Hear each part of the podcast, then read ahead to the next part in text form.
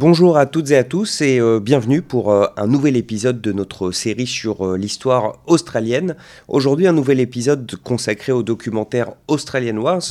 on en a abordé la première partie la semaine dernière et on revient aujourd'hui donc sur le deuxième épisode. Deuxième épisode qui se consacre presque exclusivement à la conquête de la Tasmanie. Alors on est toujours avec l'historien Romain Fati pour parler de tout ça. Bonjour. Bonjour Grégory. Donc dans cette partie du documentaire, on est environ une trentaine d'années après le début de la colonisation, dans les années 1820. Euh, et ce qu'on nous explique euh, au tout début du documentaire, c'est que c'est une période au cours de laquelle les Anglais, les Britanniques, pardon, euh, accélèrent fortement le, peuplement de ces nouvelles colonies australiennes. Il y a toujours bien sûr une majorité de convicts qui sont envoyés dans ces nouvelles colonies, mais on, on fait aussi venir beaucoup de gens libres à qui on décrit euh, l'Australie en Angleterre comme euh, vraiment un Eldorado, euh, voilà, avec des territoires immenses, la prospérité pour tous, etc., etc. Sauf qu'en fait, on en a déjà parlé la semaine dernière, sur place, ben, la guerre est partout parce que ben, les affrontements entre les Britanniques d'un côté et les différentes communautés aborigènes sont ben, elles sont partout en fait, sur tous les territoires. Et, d'après ce que j'ai compris de cet épisode, c'est que en Tasmanie en particulier, ça a été très violent. Oui, tout à fait. Et, je pense que pour nos auditeurs, il faut rappeler que la conquête de l'Australie ne se fait pas en un jour. Hein. On, connaît mieux en France la conquête de l'Ouest aux États-Unis, hein, où ça avance avec le train kilomètre par kilomètre. Euh, ce qui se passe en Australie, c'est que d'abord, on colonise autour de la région de Sydney, euh, et puis après on forme l'État de Nouvelle-Galles du Sud, euh, et puis il y a d'autres points d'entrée de la colonisation, euh, la Tasmanie, puis plus tard le Queensland, puis plus tard l'Australie méridionale, et Western Australia, l'Australie occidentale, ne vient vraiment que, que, vers la fin. Et pour ce qui est de la Tasmanie, une des raisons pour laquelle ça se fait, c'est que la, terre est, exceptionnellement fertile. Et puis se développe l'idée que euh, si les Britanniques ne s'emparent pas de ces terres, euh, d'autres, suivez mon regard, les Français, seraient peut-être intéressés. Et donc, euh, on a intérêt à coloniser aussi rapidement que l'on peut tout ce territoire avant que d'autres s'y intéressent. Sauf que ce territoire à coloniser n'est pas vierge. Et en Tasmanie en particulier, il y a de nombreux peuples aborigènes qui vivent depuis plusieurs dizaines de milliers d'années. Euh, et donc, euh, quand les Britanniques arrivent pour coloniser la Tasmanie, c'est à peu près le même système que, pour Sydney et la Nouvelle-Galles du Sud. Vous commencez quelque part, et à mesure que vous octroyez des terrains aux anciens prisonniers libérés ou aux personnes qui veulent investir, euh, votre projet colonial avance. évidemment, à mesure qu'il avance, vous empiétez sur les terres des aborigènes. En particulier parce que les terres les plus fertiles, puisqu'elles avaient été rendues par fertiles par les aborigènes, qui les brûlaient assez fréquemment pour faire revenir les animaux, puisque vous brûlez certains terrains, ce qui va repousser à beaucoup d'énergie et beaucoup de protéines. Donc c'est très bon pour les petits animaux. Et les colons anglais se disent, oh là là, mais regardez toutes ces terres déjà préparées, déjà fertiles, on va, on va mettre des barrières autour. Et bien évidemment, les aborigènes n'étant pas contents de se faire voler leurs terres, résistent, résistent de façon armée. Et donc la colonisation de la Tasmanie, dès le début, est un bain de sang, à la fois pour les aborigènes et dans une moindre mesure pour les colons blancs.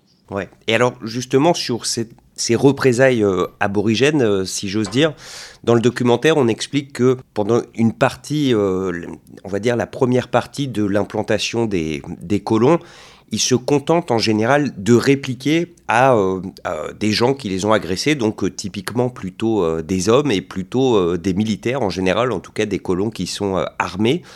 Et apparemment, il y a un moment qui vraiment euh, change complètement euh, la donne, puisque un groupe d'aborigènes va assassiner des femmes blanches euh, qui n'ont rien fait d'autre que suivre leur mari, j'ai envie de dire. Et ce moment va être très important parce que le gouverneur de la Tasmanie de l'époque, le gouverneur Arthur, va se servir euh, de cet événement pour en gros faire de la propagande auprès euh, des colons, instaurer un petit peu un climat de guerre chez tout le monde et leur faire comprendre que bah, une installation pacifique, ça n'est pas possible. Et par ailleurs, il va décréter également euh, la loi martiale. Oui, tout à fait. Vous faites bien de rappeler ces, éléments dans, dans cet ordre-là, parce que initialement, effectivement, les aborigènes se contentent de répliquer euh, vis-à-vis des personnes qui leur ont fait du mal, mais à mesure qu'ils comprennent que les colons blancs ne sont pas là pour partir, puisqu'ils viennent avec femmes et enfants, puisqu'ils viennent avec bétail, puisqu'ils construisent des maisons. Euh, à partir de ce moment-là, la colonisation n'est pas seulement la figure du soldat, elle devient la figure de la personne non aborigène finalement. Et donc il y a une escalade dans la violence. Et évidemment, euh, du point de vue européen, euh, tuer des femmes et des enfants euh, est absolument inacceptable, bien que ces personnes fassent partie du projet colonial. Hein, c'est important de le rappeler. Donc, ce qui, se passe, c'est que Madame Goff ainsi que deux de ses filles de mémoire se font tuer ce qui génère un émoi absolument considérable en Tasmanie, puisque euh, soudainement, ce ne sont plus simplement les hommes qui sont inquiets, ce sont les hommes, les femmes et les enfants. Et se pose la question des, représailles. Et donc, le gouverneur Arthur, George Arthur, promulgue la loi martiale. Et en fait, ce qu'il fait, c'est assez simple. Hein. C'est voilà comme une loi martiale typique. Euh, vous déclarez qui a le droit de circuler, de quelle heure à quelle heure, et qui n'a pas le droit de circuler. Bien évidemment, qui n'a pas le droit de circuler, ce sont les aborigènes, dans une zone qui couvre à peu près plus d'un tiers de l'île, ce qui est gigantesque. Hein. Donc, on les interdit de présence chez eux, sous peine d'être euh, arrêtés, euh, détenus, voire tués. Hein, donc il y a une montée en grade de, de, la violence à partir de, cette attaque, mais qui en fait est une parmi d'autres, si vous voulez. Il faut bien comprendre que dans les années euh, déjà 1830, euh, vous avez à peu près 25 000 colons blancs. C'est gigantesque par rapport à la population aborigène qu'on a du mal à estimer. C'est une colonisation qui va très vite. Et, en plus des colons blancs, euh, vous avez euh, sous 15 ans à peu près euh, un demi-million de moutons. Il faut se rendre compte que ces gens-là sont là pour rester, les aborigènes le réalisent. Vous le disiez, donc la loi martiale est, instaurée, euh, on impose des conditions euh, drastiques aux aborigènes, plus que drastiques d'ailleurs, ça devient bah, invivable puisque vous l'avez dit, on leur interdit d'être chez eux, de chasser sur leurs terres, etc., etc. Et pourtant, en fait, ces expéditions et l'application de la loi martiale, ça produit pas énormément d'effets puisque les aborigènes, euh, en tout cas en Tasmanie, ne sont pas euh, des purs sédentaires. Et en fait, les Anglais essayent euh, de les trouver pour les arrêter, mais ils n'y arrivent pas. Et donc, les autorités décident de, de créer, alors en anglais, le terme, ce sont des roving parties, mais en gros, ce sont des espèces d'expéditions de chasseurs de primes euh, qui sont payés par aborigènes arrêtés qu'ils ramènent euh, dans les villes pour, pour les mettre euh, en prison. Est-ce que vous pouvez nous parler un petit peu de ces roving parties Qui les compose et quel rôle elles ont dans, dans cette colonisation? Alors, qui les compose des, des, colons blancs extrêmement motivés, des prisonniers hein, qui ont besoin d'argent et qui ont surtout besoin d'un pardon. Euh, mais aussi les hommes libres hein, qui souhaitent euh, obtenir des terres, obtenir des faveurs euh, du gouvernement de Tasmanie et obtenir de l'argent, puisque prendre des prisonniers, les aborigènes sont mis à prix en quelque sorte dans cette zone où la loi martiale est déclarée, donc à peu près un tiers de l'île, dans cette zone exclusivement. Et ce qui s'est passé, c'est qu'en fait, effectivement, au début, euh, le, le, gouvernement se dit, euh, on va pouvoir envoyer l'armée et arrêter. Mais c'est comme envoyer l'armée en Algérie ou euh, pendant la guerre du Vietnam. Vous êtes face à des tout petits groupes extrêmement mobiles. Vous n'avez aucune chance, entre guillemets. Donc, ils changent leur approche. Hein. Au lieu d'envoyer que des soldats en groupe, on va envoyer des petits groupes de 4, 5 qui vont aller, ça et là, cueillir, entre guillemets, les aborigènes. Et puis, ça permet aussi de se familiariser avec les terrains. Hein. Où sont les prochains terrains que nous allons pouvoir acquérir? Et donc, pour répondre à la mobilité des aborigènes, on crée euh, des roving parties qui sont extrêmement mobiles également, mais c'est compliqué. Hein. Euh, ils sont assez déçus assez rapidement parce qu'en fait, les aborigènes sont les rois de leur terrain. Ils savent se nourrir n'importe où, ils savent dormir n'importe où, ils savent avoir du feu. Euh, ils connaissent leur terrain extrêmement bien. Ils n'ont pas besoin euh, de, chercher de l'eau pendant des jours puisque ils, connaissent tous ces endroits. Donc en fait, il y a finalement assez peu d'aborigènes qui se font arrêter. En revanche, ce qui se passe, c'est que de nombreux aborigènes sont tués par ces roving parties. Donc la mission, c'est on va les chercher pour les arrêter, de sorte à leur faire peur pour qu'ils sortent euh, des frontières où la loi martiale a été imposée, mais euh, à la marge, si on ne peut pas les arrêter, on va quand même les tuer. Hein. Et donc, ça dépasse le projet du gouvernement. Et c'est ça qui est intéressant dans cette violence coloniale, c'est que tout le monde s'en saisit. Ce n'est pas quelque chose qui appartient au gouverneur ou à l'armée ou à la police. C'est quelque chose que tout les convicts, tous les hommes blancs, libres ou non, un processus auquel ils participent. Donc, c'est pas seulement une violence légale, c'est un processus de colonisation qui est extrêmement violent, qui est génocidaire en réalité, et euh, qui, qui avance à mesure que les aborigènes sont capturés, tués et repoussés de leurs terres. Alors pour revenir sur les roving parties, euh, il y a un homme euh, euh, qui, en a fait partie, sans doute l'un des plus connus. il est connu notamment parce que plus tard il va fonder la ville de Melbourne. Il s'appelle John Batman.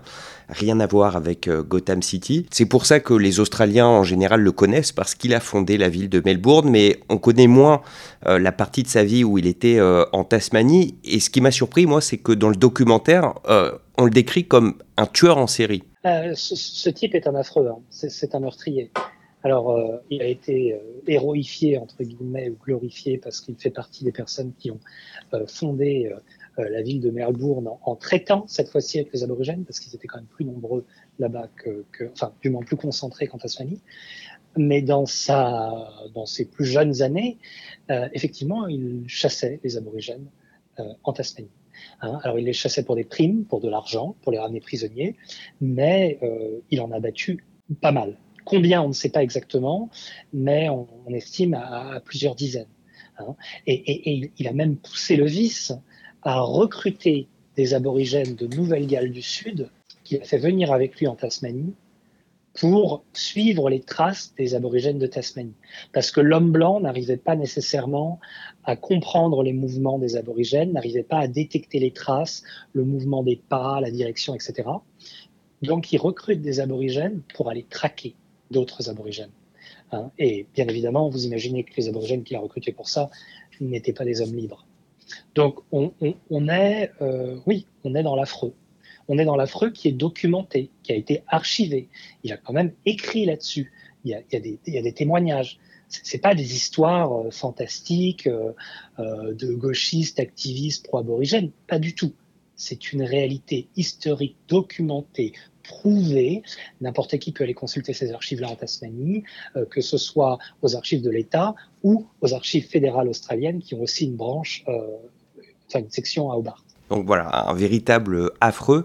Euh, mais vous le disiez tout à l'heure, en fait, c'est vraiment euh, euh, toutes les parties prenantes à l'entreprise coloniale qui vont participer bah, à la fois évidemment à l'accaparation des terres, mais aussi au, massacre des aborigènes de, de Tasmanie. Et il y a un élément qui est développé dans le documentaire sur lequel je voudrais qu'on s'arrête, c'est quelque chose qu'on pourrait appeler le capitalisme colonial, il y a aussi des entreprises, euh, des entreprises au sens, euh, bah, voilà, euh, qui font tourner une activité économique, qui ont participé à tout ça, et notamment une entreprise s'appelle la Van Diemen's Land Company. Est-ce que vous pouvez nous parler un petit peu de cette entreprise? L'activité économique est centrale dans le projet colonial, qu'il soit le projet colonial britannique, Dutch, français, hein, ça vient avec. C'est-à-dire qu'à l'époque, on sort du mercantilisme, on commence à voir les prémices de la révolution industrielle, on arrive dans, un tout début de capitalisme et on considère que les ressources sont finies, hein, qu'il y, a des ressources limitées sur la Terre et qu'à partir de ce moment-là, il faut s'en servir et en prendre le plus possible et que ces ressources sont acquises par l'acquisition de la Terre.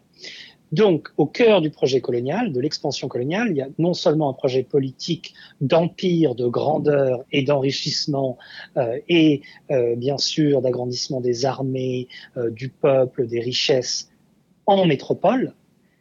Et pour, réaliser cela, il faut des bras, hein, donc les prisonniers, mais aussi les hommes libres, les hommes libres qui amènent des capitaux, et surtout des entreprises privées qui vont investir. Et le cas de la Tasmanie est un cas typique. Hein. On accorde, je crois, plus de 100 000 hectares. il faut, imaginer ce que c'est à une entreprise pour aller euh, essentiellement euh, euh, produire de la laine et, des moutons. Et donc cette entreprise arrive, commence à établir des barrières. C'est une propriété privée et, et les hommes qui y travaillent tuent, exterminent enfin c'est plus que tuer, oui, là, c'est exterminer. C'est-à-dire qu'ils chassent les aborigènes de ces terres, mais il ne s'agit pas de leur dire, euh, s'il vous plaît, quittez les lieux. On les chasse, on les traque, et on les tue. Au fusil, à la hache, on les jette dans des de, falaises. Tout ça également est documenté. Alors je précise à propos de cette entreprise que elle existe toujours, elle a changé de nom depuis et de propriétaire, mais euh, il y a toujours un territoire dans le nord-ouest de la Tasmanie qui appartient à une entreprise qui fait de l'activité pastorale qui vaut plusieurs centaines de millions de dollars. Comme quoi, euh, les choses ont fini par changer parce que j'ai lu également que bah, dans ses premières années euh, d'installation, en fait, la ferme est extrêmement mal gérée et qu'apparemment pendant plusieurs années, l'abattage des arbres et la vente du bois pour bah, mettre en place des champs pour que les moutons puissent paître rapporte beaucoup plus d'argent que euh, la vente de laine parce que eh bien, les gens qui gèrent cette ferme euh, sont des éleveurs euh, catastrophiques. Une, petite question qui vient en parallèle. On sait que en Tasmanie aujourd'hui, il y a quasiment plus aucun aborigène, quelques descendants, mais pour le dire de façon un peu crue, des Noirs ils ont tous disparu de, de la Tasmanie. Et j'avais lu quelque part que, un petit peu comme pour les Mayas en Amérique centrale, on expliquait que de toute façon, cette civilisation était, au moment où les Espagnols arrivent, déjà sur le déclin et que quelque part, enfin, ce qu'ont fait les Espagnols n'a fait qu'accélérer leur chute, mais qu'ils étaient déjà de toute façon en train de s'écrouler. Et j'ai cru lire ici et là la même chose concernant les différentes communautés aborigènes de Tasmanie, que leur population s'était déjà considérablement réduite les années précédant la colonisation. Est-ce que c'est vrai tout ça? Ah, C'est très compliqué parce que pour, les Mayas, vous avez, euh, c'est une civilisation qui a laissé, euh, enfin c'est pas de l'écrit comme on l'entend, mais euh, vous avez des preuves archéologiques et cet empire est extrêmement structuré, donc c'est beaucoup plus facile à étudier pour les historiens qu'une civilisation ou que des civilisations aborigènes qui sont de l'oral et qui laissent beaucoup moins de traces tel qu'on est habitué. Donc, euh, que l'empire euh, maya soit sur le déclin ne veut pas nécessairement dire que tous ces gens-là étaient condamnés à mourir. Or, avec l'arrivée des Espagnols et surtout avec l'arrivée des maladies, 90% hein, de ces personnes meurent. Et le reste, on les abat. Et c'est pour ça qu'en fait, il y a toute la traite esclavagiste de l'Atlantique, parce que, ayant tué toutes les personnes sur place, on n'a plus personne pour les forcer à faire du travail dans les champs de coton, de canne, etc. La traite esclavagiste qui vient euh, d'Afrique vers l'Amérique du Sud, puis les Caraïbes, elle s'explique parce qu'en fait, euh, les Espagnols ont déjà anéanti quasiment tout le monde. En, Tasmanie, c'est un peu différent. Vous aviez des communautés qui vivaient, qui vivotaient. Hein. C'est vrai qu'il ne s'agit pas de, de, populations très importantes, mais que rien ne prédisait à l'extermination. Parce que si vous voulez, ce qui s'est passé, et c'est ça qu'il faut comprendre, c'est que s'il est difficile d'appliquer le terme génocide à l'Australie continentale, le cas de la Tasmanie est un cas extrême. Et là, il y a eu un projet d'extermination, très clairement. Alors, il faut, faire attention parce que souvent ce mot est contesté, parce qu'évidemment, on, on pense aux génocides qui sont plus grands, tels que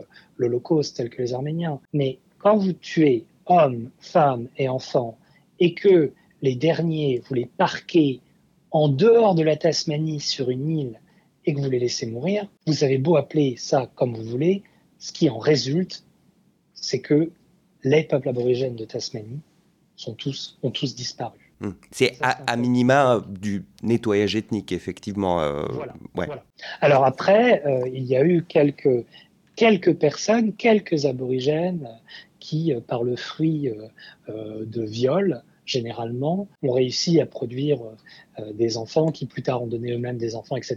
Donc vous avez quelques personnes en Tasmanie qui, peuvent dire qu'elles ont du sang des premiers aborigènes. Mais c'est tellement minoritaire que ça parle du projet colonial d'une façon qui est terrible.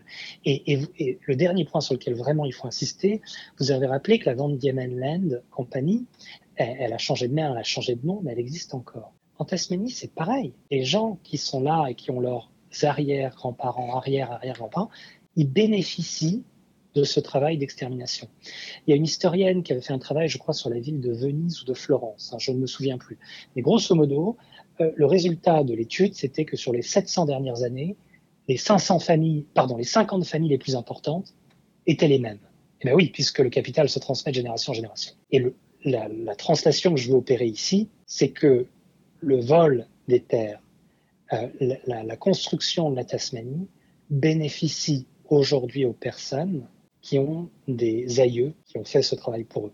Alors je dis pas que les gens en Tasmanie sont des personnes horribles, hein, on choisit pas ses ancêtres. Mais ce que je veux dire, c'est que la question aborigène n'est pas une question du passé, c'est que la question des inégalités n'est pas une question du passé, c'est qu'il faut qu'on regarde la société telle qu'elle est construite aujourd'hui pour se dire, voilà, pour qu'on se dise comment, on peut à minima essayer de réparer ça et de, donner une chance aux, survivants euh, de cette colonisation, non seulement en Tasmanie, il y en a très peu, mais dans le reste de l'Australie. Donc il ne faut pas penser à ce récit historique qu'on vient d'avoir ensemble comme quelque chose de fini, de terminé. Pas du tout. C'est une question qui se pose encore aujourd'hui et qui se posera pour les décennies, voire pour les siècles à venir. Bah, cette dernière remarque euh, me fait penser, et c'était pas mon intention de faire à nouveau de la pub pour SBS On Demand, mais il se trouve qu'il y a une excellente série qui est euh, disponible actuellement, dont c'est pas du tout le sujet, euh, une série qui s'appelle Atlanta, mais l'un de ces épisodes imagine qu'aux États-Unis, une décision de justice est rendue et que, en gros, elle reconnaît que un, milliardaire qui, euh, qui est euh, de père en fils depuis très longtemps, un très gros investisseur de l'entreprise Tesla, est attaqué en justice par un noir euh, qui explique devant le tribunal que son arrière-arrière-grand-père eh ben, était réduit en esclavage dans la ferme de l'aïeul de ce milliardaire. Et la justice reconnaît qu'effectivement, il y a enrichissement indu et que le milliardaire en question doit donner des dizaines de millions de dollars à ce monsieur. Et donc, évidemment, bah, effet en cascade, euh, le truc se généralise, tout le monde vérifie euh, euh, où ont été exploités leurs ancêtres, les autres vérifient est-ce que bah, j'ai eu des esclavagistes, etc. Et bref, la société américaine change complètement de visage. Et, et tout, en soi, l'épisode est plaisant à regarder, mais ça rejoint un petit peu ce que vous disiez, c'est qu'à un moment, il y a des personnages dans l'histoire qui racontent pour nous euh, les Blancs, euh, toute cette histoire, euh, c'est un petit peu mystérieux, c'est dans le passé, on prétend que... Enfin voilà que ça ne nous concerne pas parce que ça s'est passé pour des centaines d'années, alors que pour les Afro-Américains, ça reste une réalité avec laquelle ils vivent tous les jours et qui affecte leur vie ben, aujourd'hui, en 2023, toujours autant, enfin peut-être pas autant, mais enfin avec autant de force presque que leurs ancêtres qui travaillaient dans des plantations de coton. quoi. Totalement. Et, alors, je ne vais pas hein, faire la Arlette Laguillet et expliquer que les riches et puissants sont tous mauvais. Pas du tout. On peut être riche et puissant, avoir de très bonnes intentions, vouloir euh, se battre contre le réchauffement climatique, etc. Mais ce qu'il faut se poser la question, c'est comment cette accumulation de, richesses s'est produite. Hein comment on a construit de très belles villes en Europe euh, par euh, la, traite des esclaves. Et, il est imaginable que dans le futur, Hein, cet épisode dont vous parlez qui est utopique, est-ce tellement utopique que cela? Quand on est aujourd'hui euh, descendant de personnes qui ont fui l'Allemagne à cause de l'Holocauste, l'Allemagne peut vous octroyer la citoyenneté. Hein, même si vous n'êtes pas né en Allemagne, même si ce sont vos grands-parents qui ont été déportés. Il y a cette idée de, guilt, hein, de, vraiment euh, qu'on doit aussi essayer de réparer le passé dans le présent. Alors bien sûr, ça a ses limites, euh, mais, mais, mais, mais c'est intéressant de se poser la question. Dans, dans quelle mesure peut-on réparer les inégalités? On ne pourra jamais changer le passé, hein, très clairement, mais on peut essayer d'atténuer les inégalités qui se sont accrues à cause de ces expériences passées où certains ont dominé, ont violé, ont tué, ont dessaisi euh, des habitants premiers de leur terre. Donc c'est des questions qui, qui sont très dures parce qu'elles demandent à chacun de se regarder dans le miroir. Eh bien, merci beaucoup euh, Romain Fati pour ce nouvel épisode. Euh, on en aura un tout dernier lié à ce documentaire Australian Wars que on vous recommande une nouvelle fois de, de regarder. C'est vraiment intéressant et on apprend beaucoup de choses sur les origines de l'Australie qu'on connaît aujourd'hui. Euh, ce dernier épisode, euh, c'est un petit peu l'épisode du Far West, puisque on va partir euh, bah, à la conquête du Queensland et de l'Australie occidentale. Et là aussi, bah, les choses ont été très brutales. on en reparlera très prochainement avec vous. Merci encore, Romain Fati. Je vous remercie. Très bonne journée à vous.